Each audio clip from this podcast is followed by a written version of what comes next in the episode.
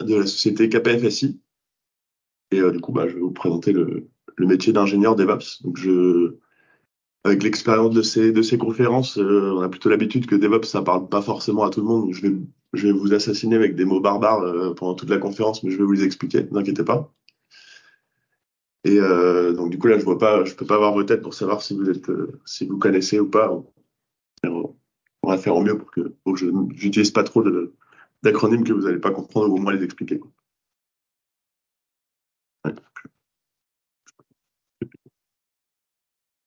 Donc on va commencer par présenter un petit peu le domaine du métier et euh, ensuite euh, vous expliquer les formations, ma formation à moi et qu'est-ce qui peut être fait pour, euh, pour, partir sur le côté DevOps.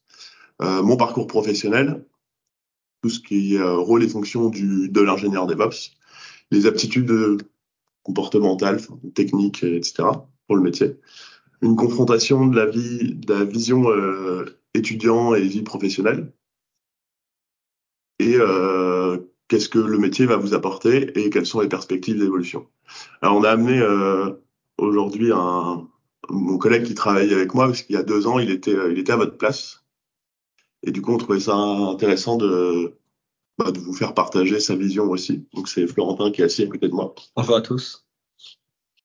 Donc, je le ferai intervenir. Il nous expliquera ses, son point de vue sur, sur la plupart des points. Voilà. Donc, alors, le DevOps, qu'est-ce que c'est? Alors, à l'origine, la genèse du DevOps, c'était euh, d'apporter de l'agilité dans, dans le monde opérationnel. Alors, qu'est-ce que ça veut dire tout ça? Euh, Le monde opérationnel, c'est tout ce qui était euh, tous les, les, administrateurs système, les gens qui font, qui gèrent les, les serveurs, qui font en sorte que bah, les applications tournent, etc. Et euh, donc l'agilité existait plutôt euh, au niveau organisationnel et côté dev, mais ça n'existait pas trop pour les opérationnels à l'époque. Et du coup, DevOps, c'était euh, avant tout de apporter cette démarche-là aussi de leur côté. On avait une grosse confrontation euh, entre les devs qui, eux, cherchent à faire évoluer constamment les, les choses et les ops qui eux au contraire euh, veulent faire en sorte que ça tourne donc moins il y a de changements mieux ils se portaient et du coup bah, on avait ce qu'on appelait un mur de la confusion entre ces deux gens-là et on avait souvent les devs qui accusaient les ops les ops qui accusaient les devs pour les choses qui marchaient pas. Donc l'idée c'était de bah, d'aligner un peu les intérêts de tout le monde. Et alors je sais pas si, si, si certains enfin si vous le savez ou pas mais euh, l'agilité notamment la méthode Scrum peut-être que ça vous parle euh, qui est une des méthodes agiles. Le Scrum, euh, pour les bilingues euh, anglais, vous savez peut-être que le, la mêlée du rugby, c'est euh, le même mot. Et en fait, la méthode Scrum est basée sur justement la mêlée du rugby, où l'idée c'était d'avoir des petites équipes qui, même avec des rôles différents, même si les gens qui composent cette petite équipe ont des rôles et des, et des intérêts différents, l'intérêt de l'équipe allait par-dessus et tout le monde pousse dans le même sens, comme dans la mêlée au rugby. Donc là, l'idée, c'était de faire exactement pareil entre les devs et les ops parce que l'intérêt de tout le monde, bah, c'est que peu importe si les choses évoluent, il faut que les applications tournent. Donc on a le DevOps qui est au cœur, euh, en gros, du, monde développement, opération et surtout euh, d'une assurance qualité. Et on peut voir apparaître ça tout au long euh, du cycle de vie des applications, mais pas que. Hein. Il y a le développement, il y a le, fait de déployer les choses, de, de, mettre en route, de mettre à jour, mais aussi au niveau de l'organisation des entreprises. C'est vraiment une approche qui va trouver sa place à toutes les strates de l'entreprise et de vos métiers. Donc à l'origine, je vous disais que c'était euh, plutôt une méthode agile qui, qui, venait du développement. Donc il y a plein de choses qui étaient mises en place pour que les évolutions des développements se passent mieux au niveau opérationnel. Et petit à petit, l'approche est largement élargie pour fournir des outils aux, aux, opérationnels. Donc là, il y a deux acronymes euh, barbares que, qui vous parlent probablement pas. Il y a le IAC et le CAC, donc c'est l'infrastructure as code et la configuration as code. Donc on, en, on le détaillera plus tard. Mais du coup, ce sont des choses qui permettent euh, aux, aux, opérationnels d'avoir des, de gérer leur travail de la même façon qu'un développeur. Mais je détaillerai ça juste après. Euh, concernant la formation, maintenant qu'on a vu à peu près de quoi il s'agit, euh, dans quel monde on s'inscrit.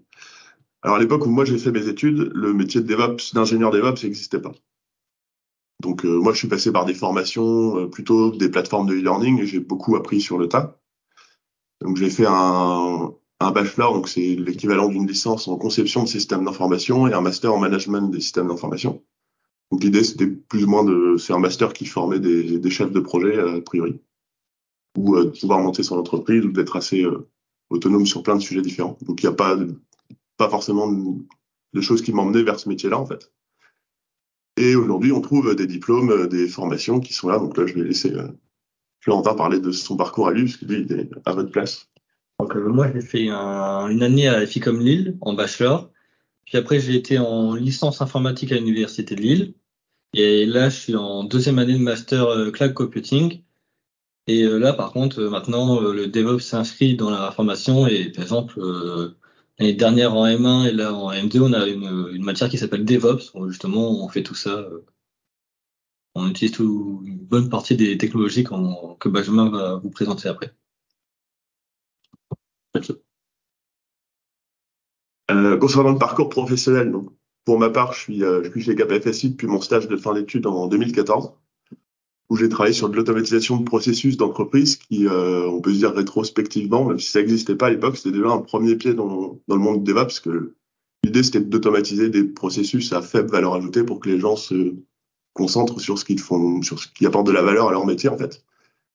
Et du coup, bah, c'était déjà une première approche agile, mais plus au niveau organisationnel de l'entreprise.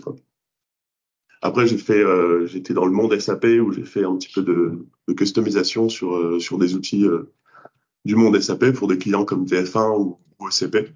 Si ça vous parle pas, OCP, c'est c'est une, entreprise de logistique de produits pharmaceutiques. C'est eux qui livrent les pharmacies en fait. Euh, après, je suis parti en informatique industrielle où j'ai travaillé pour différents clients où j'ai fait à peu près tout ce qui peut être fait. Hein. Je fais du développement, je fais du test, on a mis des choses en service, j'ai conçu des applications, j'ai piloté des projets, euh, fait des interviews de, de, gens du métier pour euh, sortir des cahiers des charges, des choses comme ça. Et euh, plus récemment, on a construit un centre de service pour de la TMA. Donc la TMA, c'est de la tierce maintenance applicative. L'idée, c'est que nos clients n'ont pas forcément les gens pour maintenir leurs applications qui tournent chez eux. Donc ils font appel à des boîtes comme KPFSI pour euh, pour maintenir à leur place ces applications et du coup euh, ils nous appellent quand ils ont un problème. Et du coup ça on, gère tout ça dans un centre de service TEM. Donc j'ai participé à la construction de ce centre de service. Et après par un concours de circonstances et une volonté de gagner en indépendance euh, vis-à-vis -vis, des ressources de notre de notre groupe mère, notre groupe père plutôt. Euh, on a voulu euh, être plus autonome sur la gestion de notre, de notre système d'information côté KPFSI, donc on a voulu construire les choses nous-mêmes. Et on s'est tourné sur euh, le cloud AWS. Et du coup, bah, c'est moi qui ai eu le, le la chance, l'opportunité de prendre ce, ce chose-là en main et de construire notre SI dans, dans le cloud AWS. Donc là, il y a, je ne sais pas si vous connaissez les, les outils qui sont là. Mais euh, du coup, on a utilisé un outil comme Terraform qui nous permet de décrire ce qu'on veut créer dans AWS et l'outil Terraform va nous créer ce qu'il nous faut dans AWS. Euh, on utilise les CI/CD GitLab, donc là c'est tout ce qui est versionnement, euh, tout ce qui est versionnement et intégration des évolutions avec des jobs qui vont lancer euh, nos tests, qui vont intégrer euh, les différentes évolutions de nos applications, pour pas qu'on le fasse à la main et qu'on déploie des choses qui marchent pas. Ces, outils-là nous permettent de de vérifier des choses avant de déployer en fait. Et on a eu euh, et la dockerisation, donc ça c'est de la conteneurisation d'applications. Donc l'idée c'est de mettre euh, nos applications et toutes les dépendances, tout ce que notre application a besoin pour tourner dans une petite boîte. Et, euh, et que nos serveurs, en fait, tout ce qu'ils ont besoin de savoir, c'est qu'ils doivent faire tourner des boîtes, peu importe ce qu'il y a dans les boîtes. Donc du coup, ça, ça, ça élimine pas mal de problèmes d'environnement. Et du coup, euh, bah là pour le coup, c'est Florentin qui a travaillé plutôt sur la partie GitLab et, euh, qui a fait une grosse, grosse partie de notre euh, conteneurisation d'application. Ouais, donc j'ai rencontré KPFSI il y a deux ans à la JMI aussi, pour pareil pour la conférence DevOps de Benjamin. C'est comme ça que j'ai voulu faire du DevOps, grâce à Benjamin. Et c'est que juste après, j'étais justement allé voir Alain pour, euh, pour parler de tout ça. Et c'est comme ça que j'ai trouvé mon stage chez KPFSI pour euh, mon stage de fin d'études de, licence. Et euh, c'est que maintenant, je suis en alternance euh, à KPFSI pour faire du DevOps et, pas que.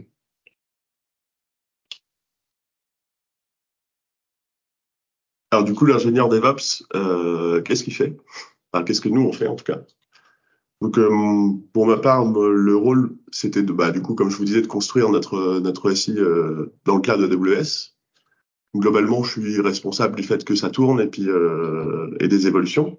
Donc, c'est aussi accompagner KPFSI quand il y a un nouveau besoin de en déconsulter pour savoir la meilleure façon de faire ça et puis de bah, d'apporter un peu l'expertise à force de, des meilleures choses à faire. Et concrètement, bah, je dois construire, euh, construire et, et maintenir l'architecture du, du, système d'information dans le cloud. Donc globalement, c'est on va surveiller que tout tourne et puis euh, quand il y a des problèmes, les, les régler. Quoi. Et du coup, bah, construire les évolutions. Et euh, bah, du coup, je vais laisser euh, Florentin parler de, de ses rôles et fonctions.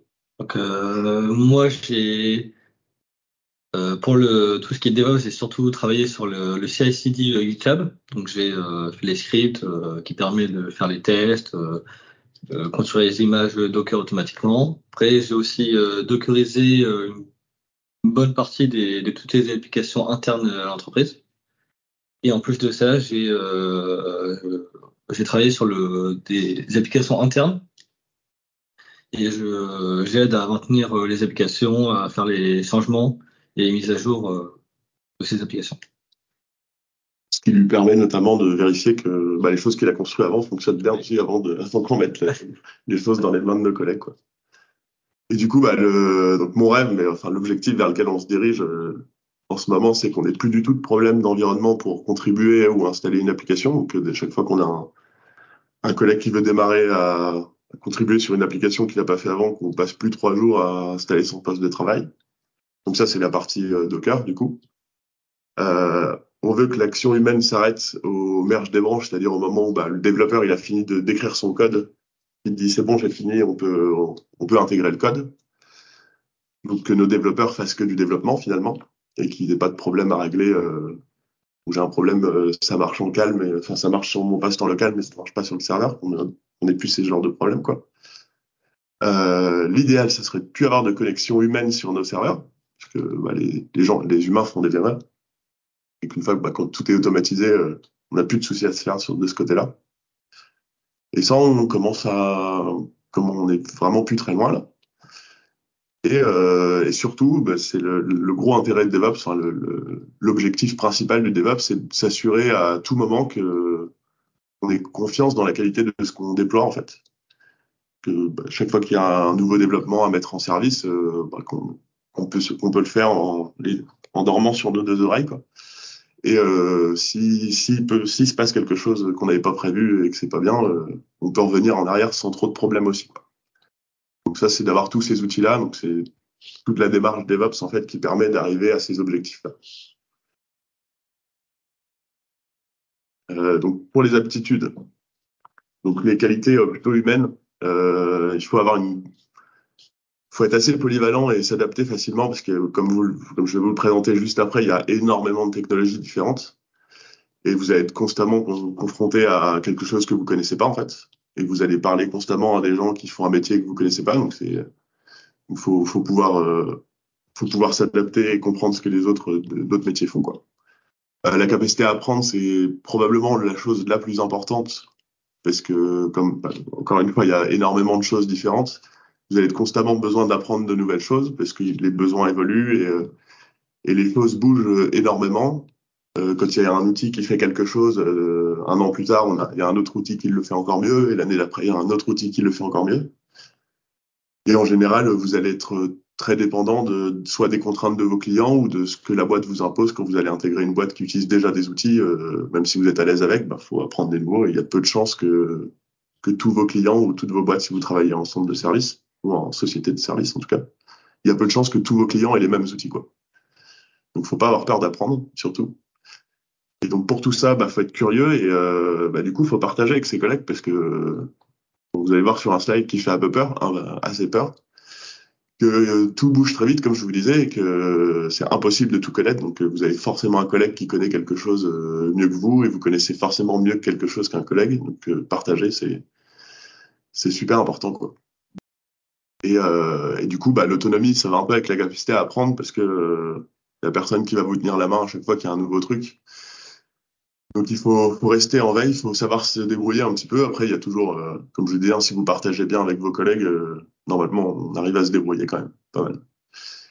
Et, euh, et du coup, bah, la passion, c'est euh, c'est même plus que recommandé, parce que en fait, avec tout ce qui se passe, tellement les choses bougent vite et qu'il y a les choses qui se remplacent, si vous n'êtes pas passionné, ça devient vite compliqué. Quoi. Je sais pas si tu veux ajouter. Hein. Ouais, enfin, surtout la, la passion. Comme, euh, si vous n'aimez pas ce que vous faites, euh, vous n'allez jamais euh, avoir la curiosité, jamais faire de la veille. Et au final, vous n'allez jamais apprendre des nouvelles technologies et vous allez rester sur des anciennes technologies. Sauf qu'au final, dans le DevOps, ça change tellement souvent que on est obligé de se mettre à jour très régulièrement. Euh, pour la technique, donc du coup, euh, bon, l'idée c'est pas de vous faire peur en, vous disant qu'il faut maîtriser tout ça. C'est euh, comme vous allez le voir, c'est un c'est un process qui qui s'étend sur plusieurs domaines et du coup, bah, chaque chaque compétence peut être euh, peut être une valeur. Après, il y a des choses, euh, c'est mieux d'avoir des notions quand même. Tout ce qui est administration, système et réseau. Si vous connaissez pas Linux, vous allez vite vous y mettre pour le coup. après les concernant le réseau, il faut avoir des notions, parce que surtout si vous faites du cloud et des choses comme, ça, vous allez vite être impacté par ces choses-là. Euh, si vous êtes dans une démarche DevOps où vous voulez faire du cloud aussi, euh, il y a plein de concurrents. AWS, c'est Amazon. GCP, c'est Google. Azure, c'est Microsoft. Donc chacun a sa solution. Il y en a d'autres. Hein. Il y a des Français, il y a des Chinois, il y a, plein de choses qui existent. Et dans le cloud, dans le cloud, pardon, on a différentes choses qui sont mises à disposition. Donc là, on a trois acronymes barbares. Euh, donc on a l'infrastructure as a service, donc la plateforme as a service, le PaaS, et le FAS, c'est fonction as a service. Donc l'infrastructure as a service, globalement, c'est ce que fait OVH. Euh, on vous met à dispo une VM, euh, une VM sur Internet. Donc c'est juste pas vous qui hébergez le serveur, mais vous avez accès au serveur. Ça, c'est ce qu'on appelle l'infrastructure as a service. La plateforme as a service, c'est juste le cran d'au-dessus où vous êtes vous avez toujours une VM, mais on vous installe une, un logiciel dessus et vous gérez ce logiciel-là. Typiquement, ça, on trouve beaucoup ça pour les, les, bases de données. Si vous voulez pas héberger vous-même ou euh, vous savez pas ce qu'il faut comme, euh, comme machine pour faire tourner une base de données Oracle ou, euh, ou MySQL, bah, vous prenez du, du plateforme as a service dans AWS. C'est AWS qui construit la machine qu'il faut pour faire tourner euh, MySQL de la meilleure façon et vous, vous êtes juste, vous gérez juste le MySQL. Et le FAS, c'est le, c'est un, genre de Graal dans le, dans, dans le monde du cloud. L'idée, c'est de juste euh, développer le code et on donne le, on donne le code au, à l'hyperscaler euh, AWS ou, euh, et eux se débrouillent pour faire tourner le, le, code que vous avez donné. Quoi. Votre métier s'arrête à écrire du code. Et du coup, vous n'avez plus de problématique d'environnement, vous n'avez plus de problématique de gestion de votre capacité de serveur, vous n'avez plus, plus tout ça à gérer en fait. C'est juste le, le cloudeur qui décide, euh, enfin qui met en place les, choses qu'il faut pour faire tourner votre code. Quoi. Donc c'est ce qu'on appelle aussi du serverless. Pour, je sais pas si, si ça parle à des gens. Et globalement, une application serverless, c'est une application qui tourne qu'avec du fonction as a service. Euh, après, la, la, une des grosses pierres angulaires, c'est euh, l'intégration et le développement continu.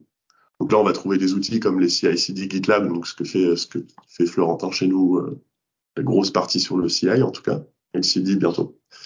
Et le concurrent de CI/CD euh, du GitLab, c'est les GitHub Actions.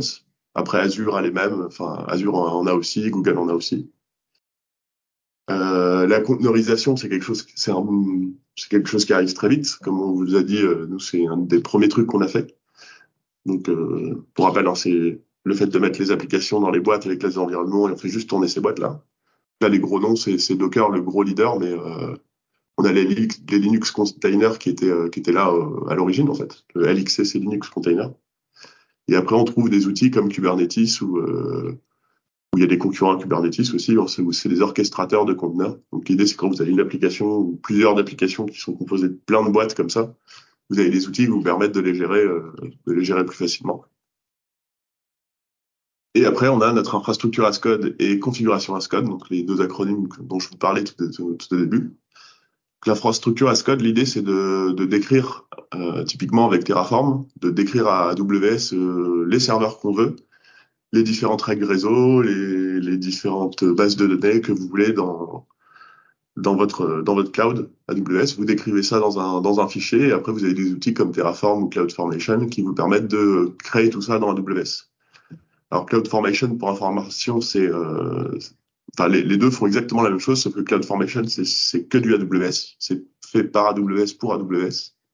Et Terraform, il est ce qu'on appelle euh, agnostique, c'est-à-dire qu'il vous permet de d'écrire vos, votre code, mais Terraform, c'est faire du AWS, du Google, du Azure. Euh, c'est aussi pour ça que nous, c'est plutôt tourné vers ça.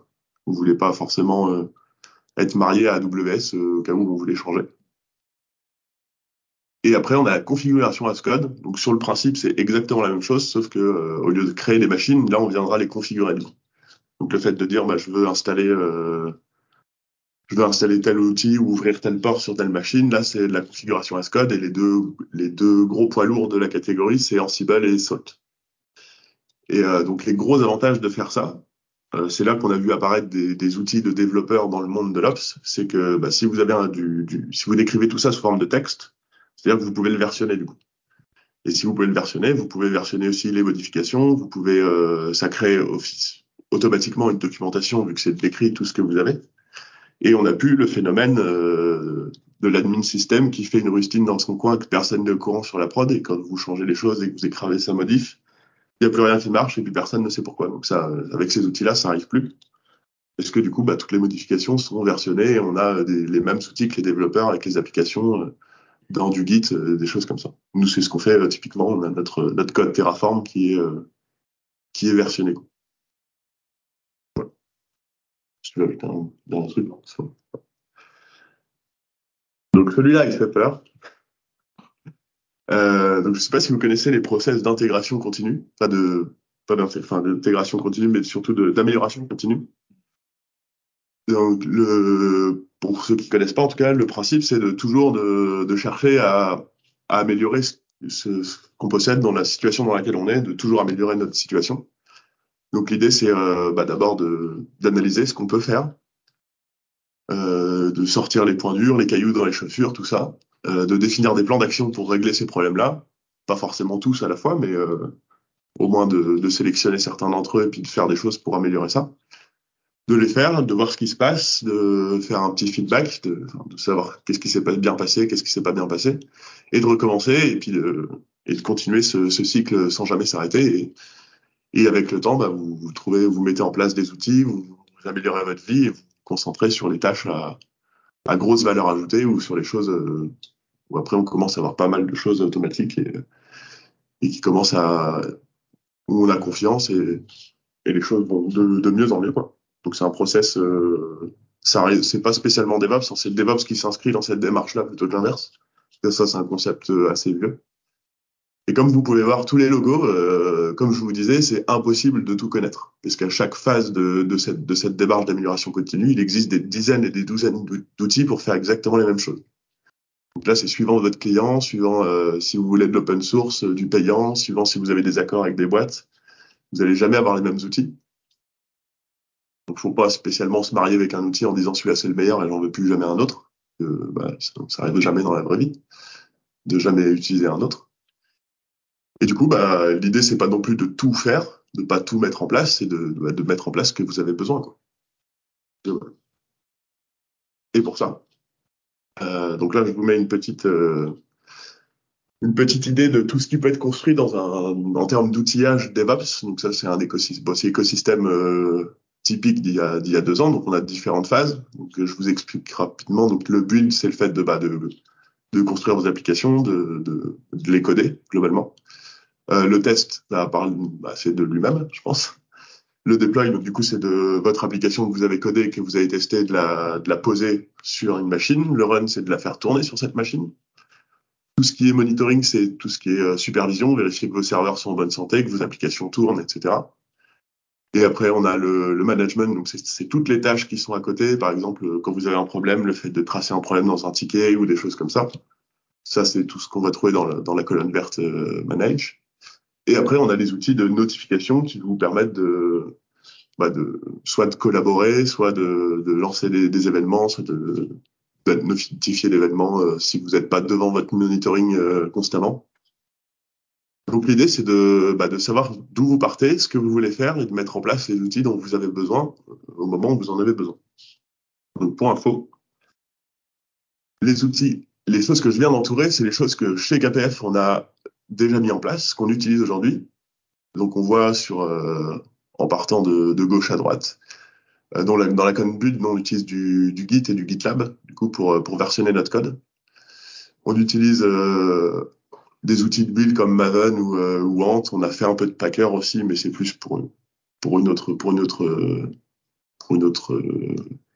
C'est pas pour builder des paquets de, de code, c'était pour builder des, des, des, OS de machines en fait. Mais c'est le même principe. Euh, on a des repositories comme npm, comme euh, on a un équivalent de Docker Hub mais dans GitLab en fait. Pour ceux qui connaissent, donc l'idée, bah, c'est de, une fois qu'on a dockerisé notre application, on peut déposer l'image dans un, dépôt puis la récupérer pour lancer des containers. Donc ça, GitLab le fait très bien aussi. Euh, on a des tests, donc on a codé nos tests euh, de régression.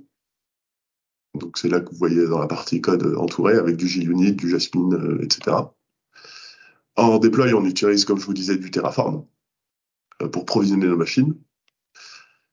Et du coup, quand Terrain, on a tout ce qui est Docker, on utilise AWS en compute, on fait un tout petit peu de serverless sur certaines parties.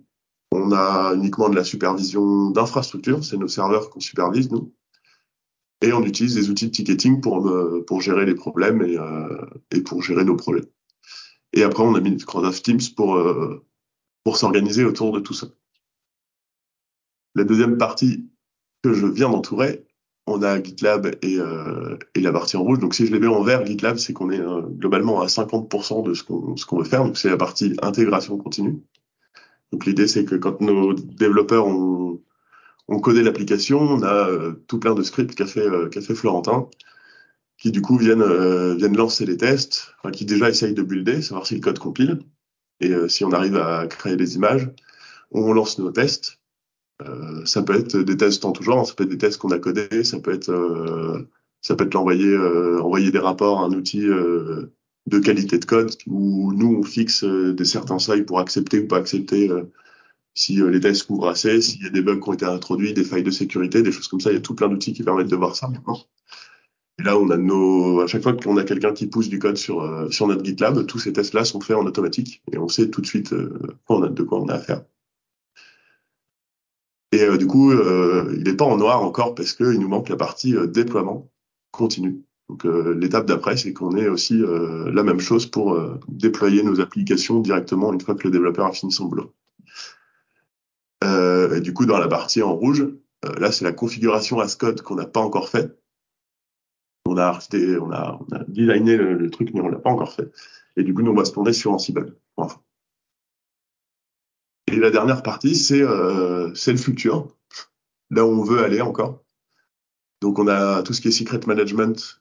Euh, donc, globalement, bah, c'est les mots de passe. Plutôt que de, de, mettre des mots de passe dans des fichiers de configuration cachés ou de les passer en variable d'environnement, etc., on veut utiliser des outils de secret management qui font ça beaucoup mieux et qui recyclent, qui recyclent les mots de passe, qui peuvent modifier les mots de passe pour vous et les gérer sans que, bah, sans que vous ayez à, à, vous en faire de ça et pas, euh, pas mettre route 1, 2, 3, 4 dans vos mots de passe. Quoi.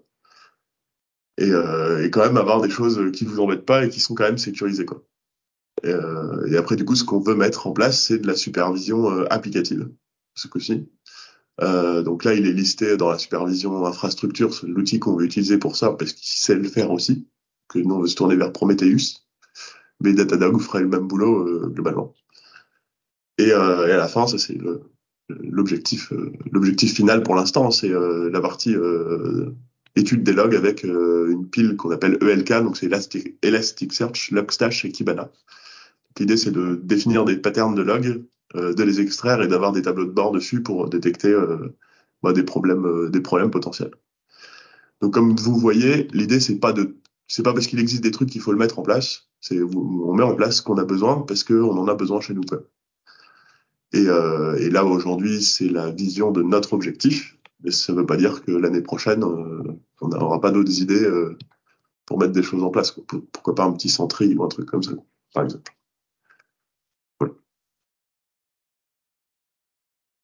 Euh, donc, partie importante, donc la confrontation entre la vision métier euh, de par rapport à l'étudiant ou à la vie professionnelle. Donc, comme je vous disais moi tout à l'heure, quand moi j'ai fait mes études, ce métier-là, il n'existait pas. Donc, c'est un métier qui est assez jeune quand même, parce que je suis pas si vieux que ça.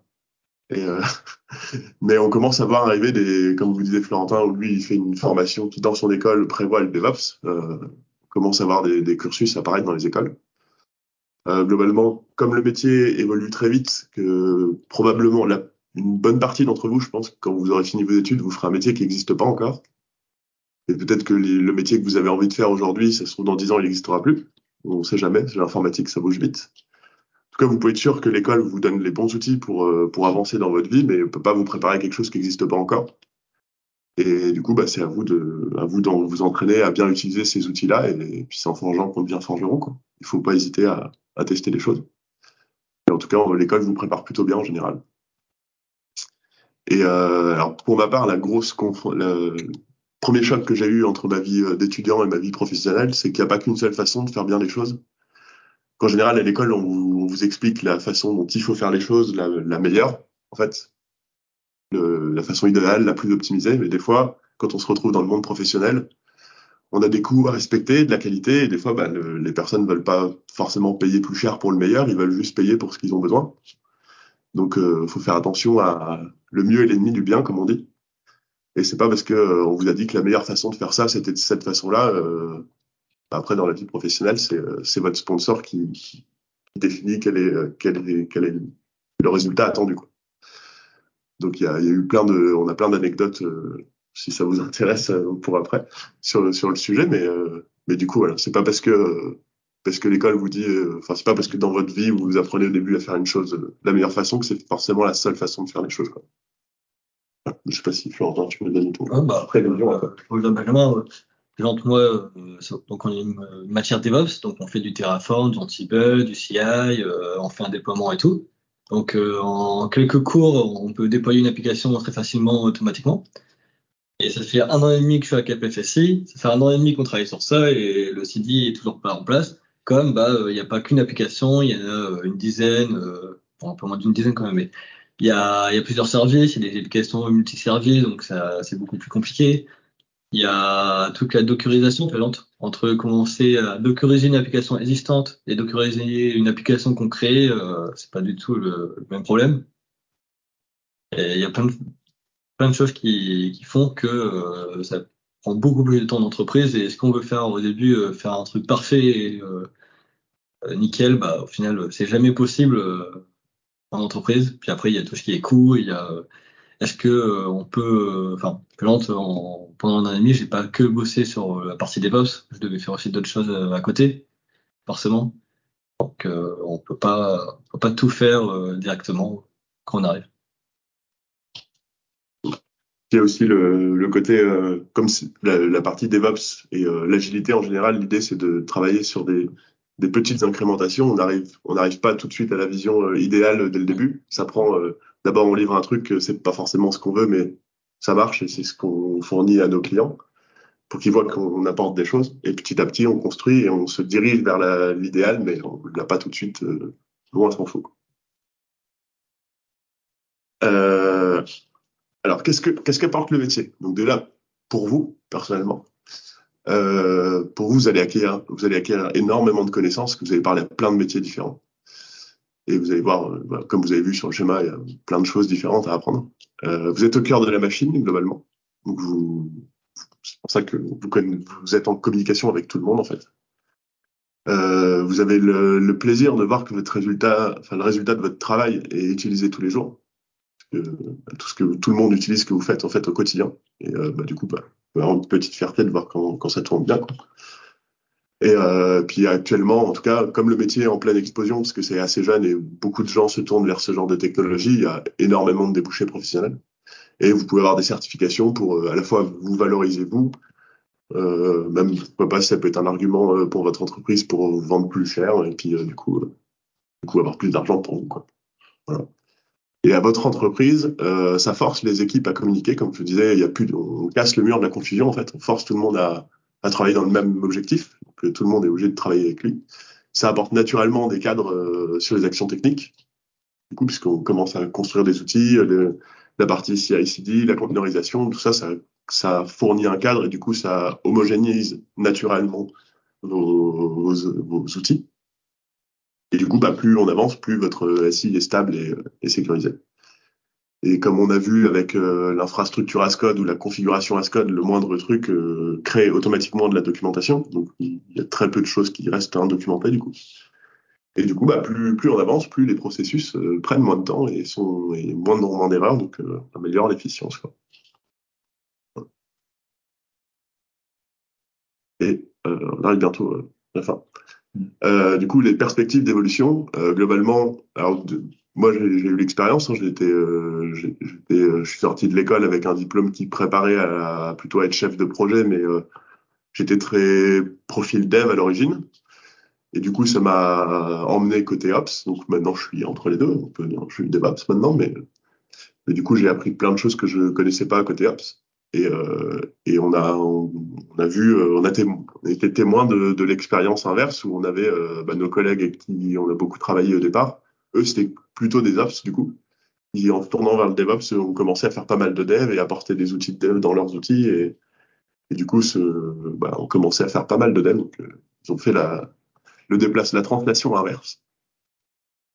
Et après, bon, vous êtes, on peut euh, évoluer de manière euh, horizontale comme ça, mais on peut aussi euh, évoluer de manière verticale. Donc, vous pouvez monter en expertise ou en, ou en responsabilité selon, selon votre objectif personnel. Vous pouvez, vous pouvez partir sur l'architecture, soit système d'information ou typiquement cloud ou des choses comme ça. Vous pouvez aussi bah, partir plutôt sur le côté manager ou pilote opérationnel. Et, euh, puis après, bah, pourquoi pas euh, monter encore RSSI, DSI, euh, etc. Quoi. Voilà, je. Non, bah après, ce qui est bien dans le DevOps, c'est qu'au final, on fait du Dev et de l'Ops, et qu'on fait des deux. Et comme on a vu sur les de juste avant, le fait de, faire des choses et qui sont utilisées tous les jours et que la personne, tout ce que la personne faisait répétitivement ou, ou quoi, que maintenant c'est automatisé, que la personne gagne du temps, euh, ça fait plaisir. Et voilà, c'est tout pour nous. J'espère que vous avez plein de questions. On a, on a, pris un petit peu plus de temps que prévu, je crois. Merci, hein, merci beaucoup Benjamin et Florentin pour la présentation, c'est très très clair. Merci. Euh, donc je sais pas, Jean-Stéphane, ton micro est coupé, je sais pas si Longtemps.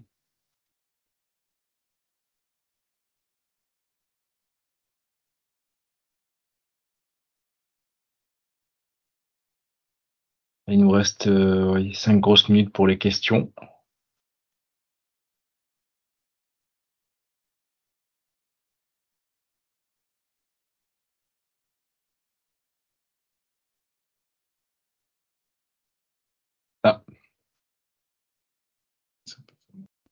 Il y a une question, euh, Benjamin et Florentin, donc dans le chat. Je vous laisse peut-être la découvrir, mais euh, donc c'est au niveau des plateformes en ligne idéal pour apprendre le Docker. Euh, les recommandations de votre côté. Alors, pour, pour, aborder le sujet, il y a, y, a, plein de, il y a plein de forums, il y a plein de choses comme ça qui vous permettent de répondre à vos questions. Euh, après, le, j'allais dire le site du zéro, mais euh, Open Classroom euh, donne des bonnes, euh, des bons TP à la base. Et moi, j'ai beaucoup utilisé une plateforme qui s'appelle Cloud Guru, qui apprend pas mal de choses sur tout ce qui est cloud et Docker et notamment Kubernetes. Et là, c'est un truc qui est, qui est payant, qui fait partie du groupe Pluralsight. Je sais pas si c'est des concurrents de, enfin, c'est un équivalent d'Open Classroom. Mais voilà, c'est à peu près les noms que, que je recommanderais pour ma part. Open Classroom pour commencer et Cloud Guru pour aller plus loin. Ok, merci la réponse. Est-ce qu'il y a, est-ce qu'il y a d'autres questions? Oui. Alors, une question qui est arrivée. Euh, donc je sais pas si Valentin tu la vois. La question. Ouais, je vais, je, je les voir. Ouais. Euh, alors, je vais commencer par la première du coup. Euh, pour les pour les premiers stages, bah, comme je vous disais, en fait, il n'y a pas vraiment de. Enfin, vous avez vu mon parcours à moi, je me suis pas forcément orienté vers ça. Dire que c'est euh, plus euh, essayer de choisir euh, quelque chose qui vous proposeront des, des missions où vous allez être impliqué dans dans les processus de développement ou, ou dans l'outillage pour améliorer ces choses-là. un peu comme comme ce qu'a fait comme ce qu'a fait Florentin. Euh, après, globalement, si vous commencez à scripter, ça peut être utile. Euh, même euh, du script purement système, c'est c'est une très très bonne base pour commencer, puisque notamment sur ce qu'a fait Florentin, tout ce qui est Docker et, et les CI/CD, c'est énormément de bash, donc beaucoup de script système du coup. Donc, vous pouvez essayer de chercher des stages dans ce sens-là. aussi. Et après, pour la deuxième question, j'espère que j'ai bien répondu à la première en tout cas. Et pour la deuxième question, euh, en fait, ça va. Pour, alors, pour ceux qui, je sais pas si le monde, euh, Ouais, le monde vu, la, la question c'est euh, les DevOps font-ils du développement de projet de temps en temps ou ils se concentrent uniquement sur sur le déploiement? Euh, Là, j'ai envie de dire que ça dépend dans dans l'équipe dans laquelle vous allez vous trouver. Si vous avez une équipe qui est euh, purement DevOps, dans une grosse boîte, il y a moins de chances que vous allez développer les applications, mais vous allez quand même faire du développement parce que une grosse partie de l'outillage DevOps, il y a quand même du développement dedans, mais c'est pas du. On fait peu de PHP, on fait peu de C Sharp, on fait peu d'Angular, c'est ça la question. Mais ça va beaucoup être euh, du scripting, euh, du scripting system ou des choses comme ça. Et euh, si vous êtes dans une entreprise comme comme KPFSI, on est plus petit, on est plus, on a des équipes plus réduites et tout le monde se connaît plus en fait. On travaille tous ensemble. Nous, on est amené à faire à faire de tout. Enfin, Florentin disait qu'il a développé il a développé sur des projets pour euh, pour gérer les, les évolutions de nos applications en même temps qu'il gérait l'intégration continue de ces trucs-là. Donc euh, ça va dépendre du coup de l'organisation dans laquelle vous allez entrer. En fait. Et même maintenant, euh, par exemple avec Benjamin, on fait un- une application pour nous aider à faire aussi euh, d'auto- d'automatiser des tâches et qu'on fait en Python. Et au final, bah, c'est que maintenant on travaille tous les deux sur un projet Python Aussi, oui. en plus. Oui, parce que des fois, vous allez vous dire, il y a des choses que vous devez faire pour faire tourner votre, euh, pour exploiter votre système, et vous dites, bah ça, ça n'a pas vraiment de valeur ajoutée que je passe du temps à faire ça. Donc du coup, bah quand on a le temps, on, on s'amuse à jouer à Python, et du coup, on, on développe une application pour, euh, bah du coup, toutes ces tâches à valeur, euh, qui ont peu de valeur ajoutée pour nous, euh, en fait, on fait des choses pour que, bah, soit les gens puissent faire ces tâches eux-mêmes sans risquer de casser tout ce qu'on met en place, ou pour que nous, on aille plus vite à faire ces choses-là, quoi. Et euh, du Juste voilà, pour euh, terminer, une dernière question, après on va vous laisser. Euh, donc là, la question, c'est un ingénieur DevOps doit avoir des outils de programmation web mobile ou euh, est-ce que pas forcément? Bah, j'ai envie de dire pas forcément. Ouais. Nos outils de programmation, bah, on utilise beaucoup Visual Code globalement. Après, c'est ça va être des choses. On se base beaucoup sur les sur les sur les outils euh, qui sont fournis. Euh, bah, des outils comme GitLab ou des choses comme ça qui nous fournissent énormément de choses déjà. Et après, en termes de, enfin, sur nos postes, je sais pas si c'est bien ça la question. Sur nos postes de travail à nous, on a un Visual Code et puis euh, et on fait tourner Docker quoi. Et c'est globalement on n'a rien d'autre. On n'a même pas d'outils de programmation mobile. euh, Très clair. Bah, merci en tout cas à vous deux. Euh, merci pour les questions. Merci aussi pour, euh, voilà, pour les participants, euh, les étudiants qui ont assisté à cette conférence. De toute façon, elle est enregistrée, donc il y aura des replays hein, qui seront disponibles. Et donc, bah, je vais vous laisser. Merci encore à vous deux. bah, merci à tous. ouais. Merci à vous. Merci d'avoir été d'être venus euh, aussi nombreux du coup. Je vois qu'on est 61 dans, le, dans la Oui. réunion. Merci à tous de vous être levés de si bon matin pour, pour parler des VAPS du coup. J'espère avoir été clair et de ne pas vous avoir perdu. C'était très, très clair. Merci. Ouais. Bonne journée à Bonne, tous. bonne journée à tous. Bonne journée. Merci.